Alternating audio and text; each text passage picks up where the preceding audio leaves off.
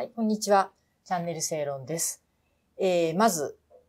もうご存知の方いらっしゃると思いますけれども、チャンネル正論では勝手に地方応援プロジェクトを今やっています。えー、戸田坂店さんのご協力を得てですね、えー、全国各地の美味しいものなどを紹介しております。えー、この番組の最後に、えー、プレゼントの募集要項を、えー、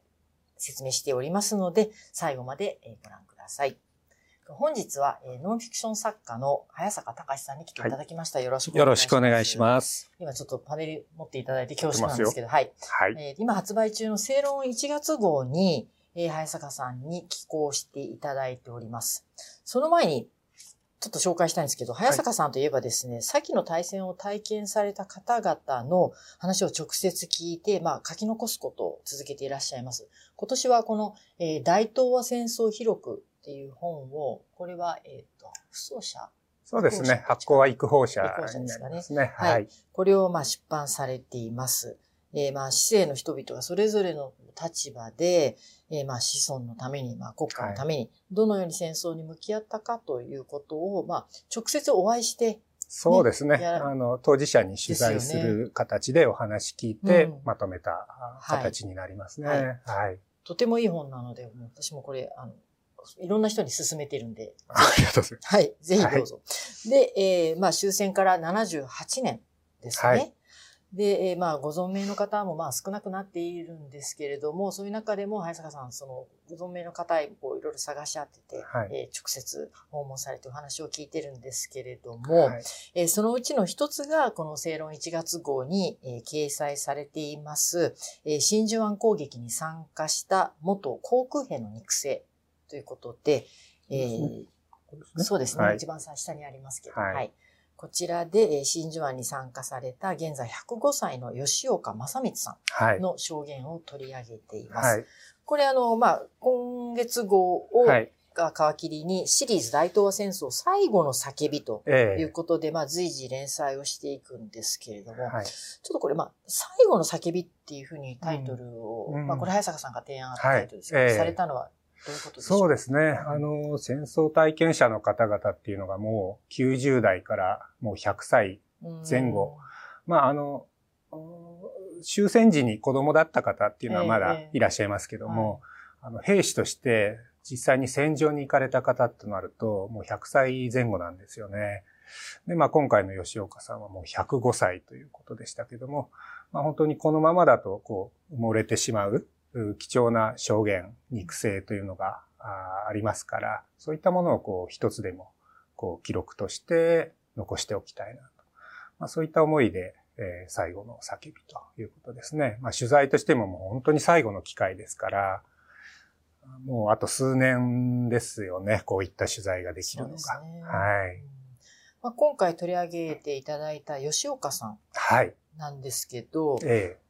あの、これ2年前のあの日テレの番組でキャスターの桜井翔さんええと、嵐の、はい、嵐の桜井さんですね。はい、が、ええー、まあ、取材をされて、うん、そこでそのアメリカ兵を殺してしまったという感覚はっていう質問をされてたんですけど、これ、これがきっかけかなんか、どういう経緯で吉岡さん取材されたんですか？あの、その番組が、あの、騒動になったのはもちろん知ってました。で、まあ当時も見まして、で、その吉岡さんのですね、まあテレビでは本当にワンカット、ツーカットしか、あの、まあ放送されませんからね、あの、実際のその、まあ生き様といいますかね、その生涯っていうものはなかなか伝わってこない部分がありますので、まあ実際のその真珠湾の証言ですよね。それをまあ生の声として聞きたいということで、まあ最初そこでこう、あの、真珠湾の生き残りの方がいないかなということで、いろいろ、あの、調べていって、で、まあ、吉岡さんに行き着いたんですけど、その時は、あの、桜井さんのことで、こう、揉めたというか、話題になった人だった。最初は気づかずに。あ、そうだったんですか、ええ。ー、で、こう、どういう方が調べてるうちに、あ、あの人だったのかっていうことで、まあ、一致したっていうところで、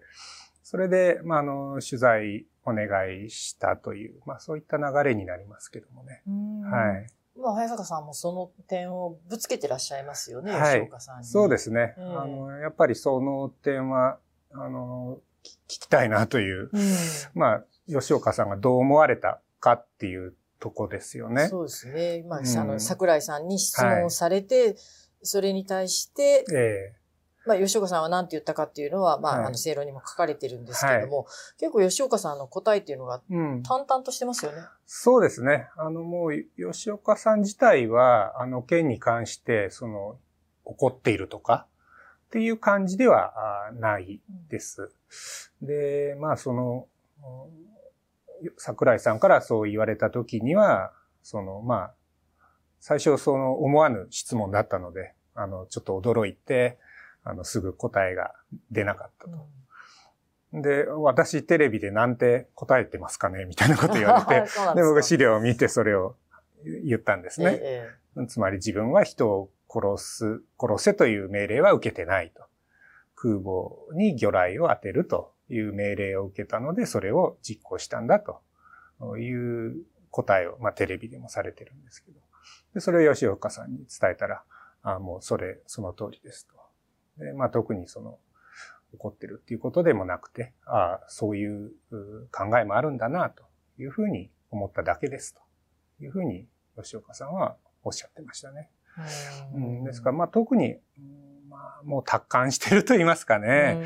うん、そういった潔さみたいのは感じましたけどね。うん。だから、吉岡さんが今桜井さんに対してどうこうっていうことはないと思うんですけど、ね、ただまあやっぱり私たちがあの騒動を通じてですね、その取材のあり方っていうものはやっぱりあの学ばなきゃいけないなっていうのがあって、で私はあの騒動なった時に、あの、よくあるんですよ。うん、ああいう形って。はい、あの、桜井さん、芸能人がテレビでああなったので話題になりましたけども、よく新聞記者の方とか、まあ、若い人多いですし、多いんですけど、まあ、私も駆け出しの頃のことも含めて自制を込めてなんですが、えー、やっぱりその取材対象者の方に戦争体験を聞くっていう時にですね、その、なんていうんですかね、敬意みたいなものがないと、やっぱりああいう質問が出てしまう。う私もいろんな方にお話聞くと、それまでに新聞記者から取材を受けて嫌な思いをしたとか、それこそなんか学校の、なんですかね、中学生とかがお話を聞きに来た時に、なんか何人殺したんですかみたいなことを聞かれたこともあるっていうような話をされる方。それは吉岡さんじゃないですけど、そういうケースもやっぱりあった、あるんですよね、よく。何人、何人殺したんですかとか、殺した人を殺した時どう思いましたか？みたいな。で、やっぱりそれは、僕はやっぱりその敬意がないっていう部分。それからそのやっぱりその歴史認識ですよね。その、あの戦争に対しての認識の部分で偏った部分があるから敬意が生まれないんじゃないか。そうすると公正な取材ができないということで、あの、桜井さんのケースはまあ話題になりましたけども、よくあることなんですよ、現場で。で、それは僕らやっぱり、あの、自戒を込めて、あの、反省しなきゃいけないし、あの、貴重なお話を聞かせていただくという形。そうですね。感謝を持って、まあ、ね、将来の日本のために戦った方々ですから、ね、その、私たちも関係ない話じゃないわけですよね。よね今の日本はそその方々がいてですね、今の日本があるわけで、まあ、そこへの思い、歴史認識、戦争への考え方っていうものが、うん、偏ったり、うん、足りなかったりすると、ああいう質問が出てしまうってことだと思うんですよね。うん、教育ですね。ねそうですよね。うん、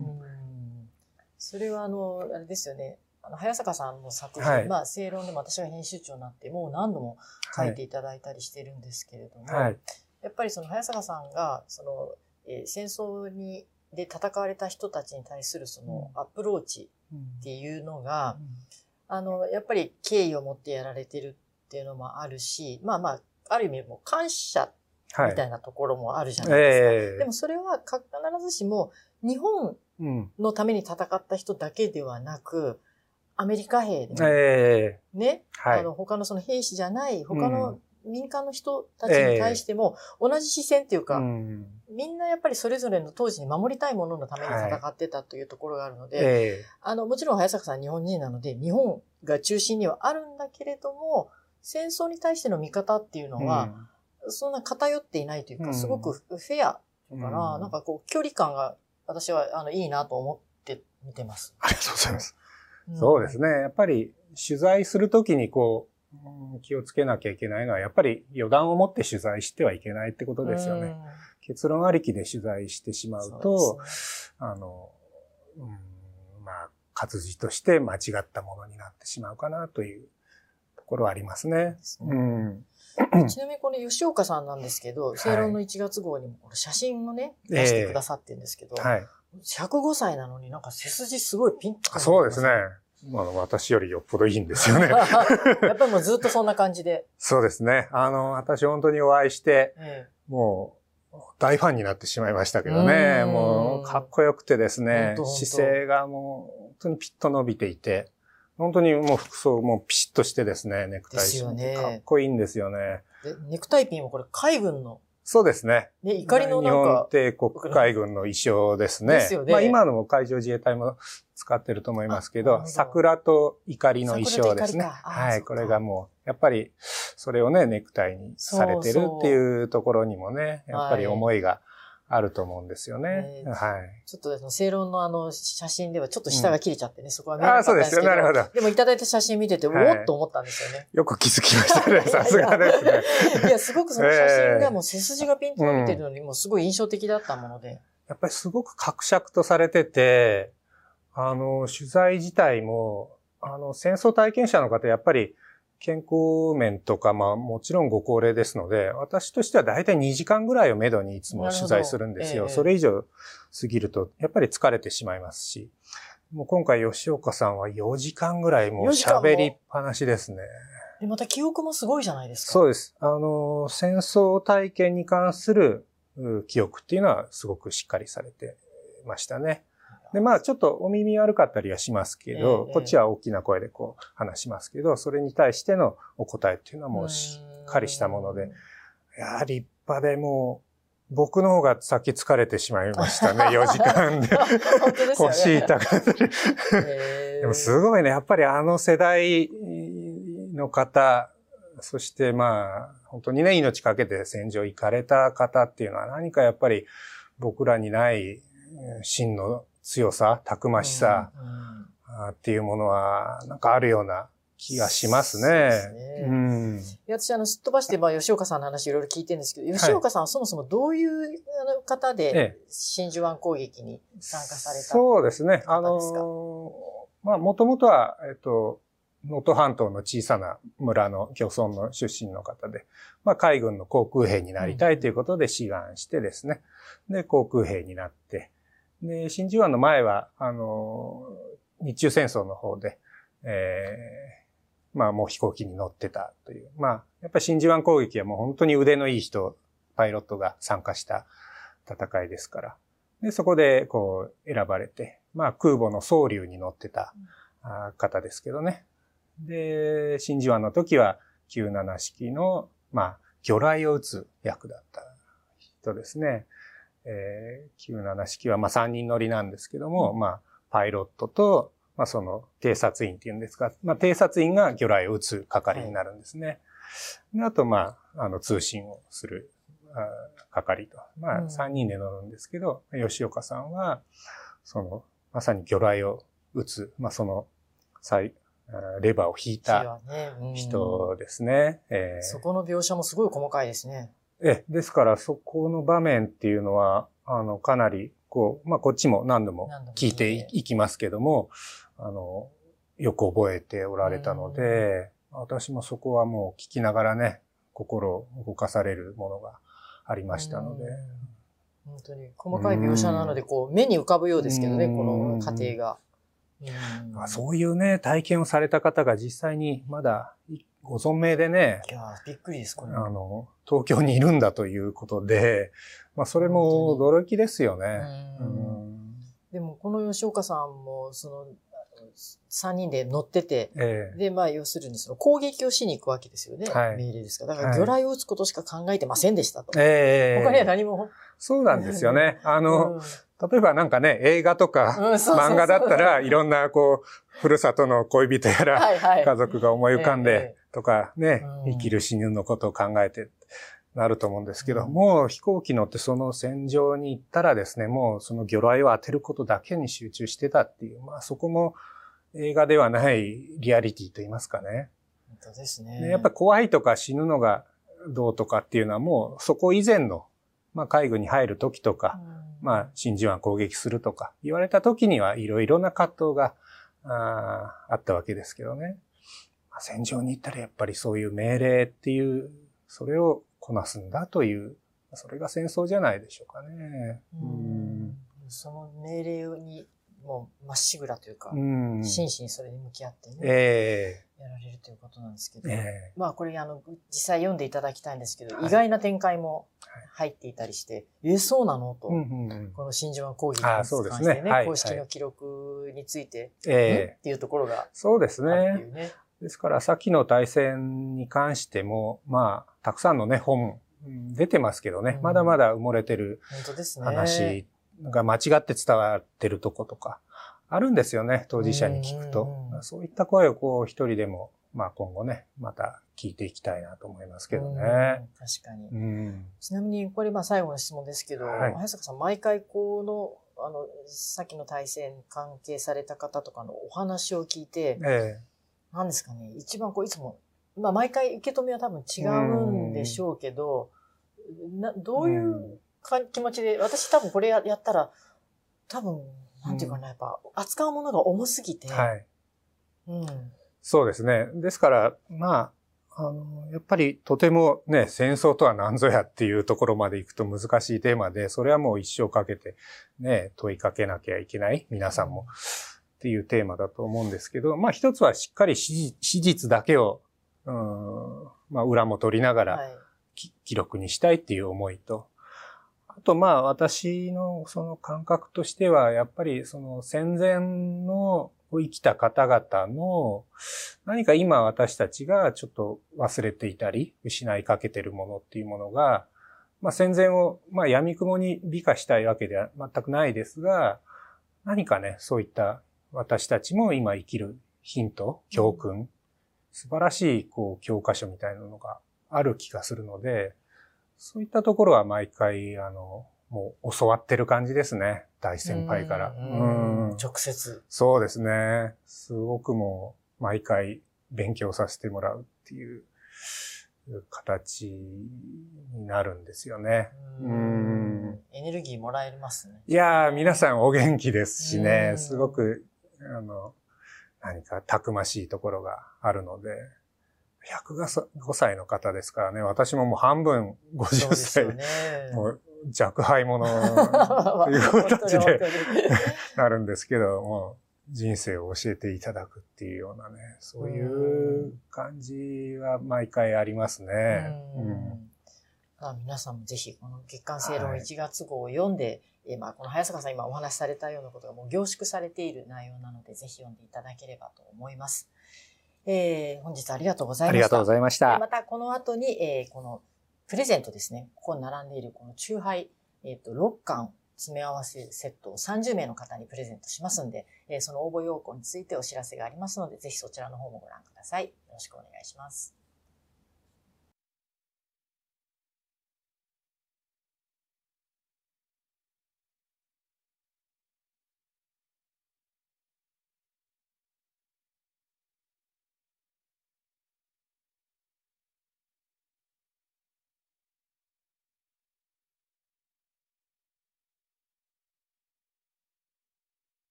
昭和29年映画「ゴジラ」公開。34年「週刊少年マガジン」と「週刊少年サンデー」同時創刊39年東海道新幹線開業。41年ビートルズが不動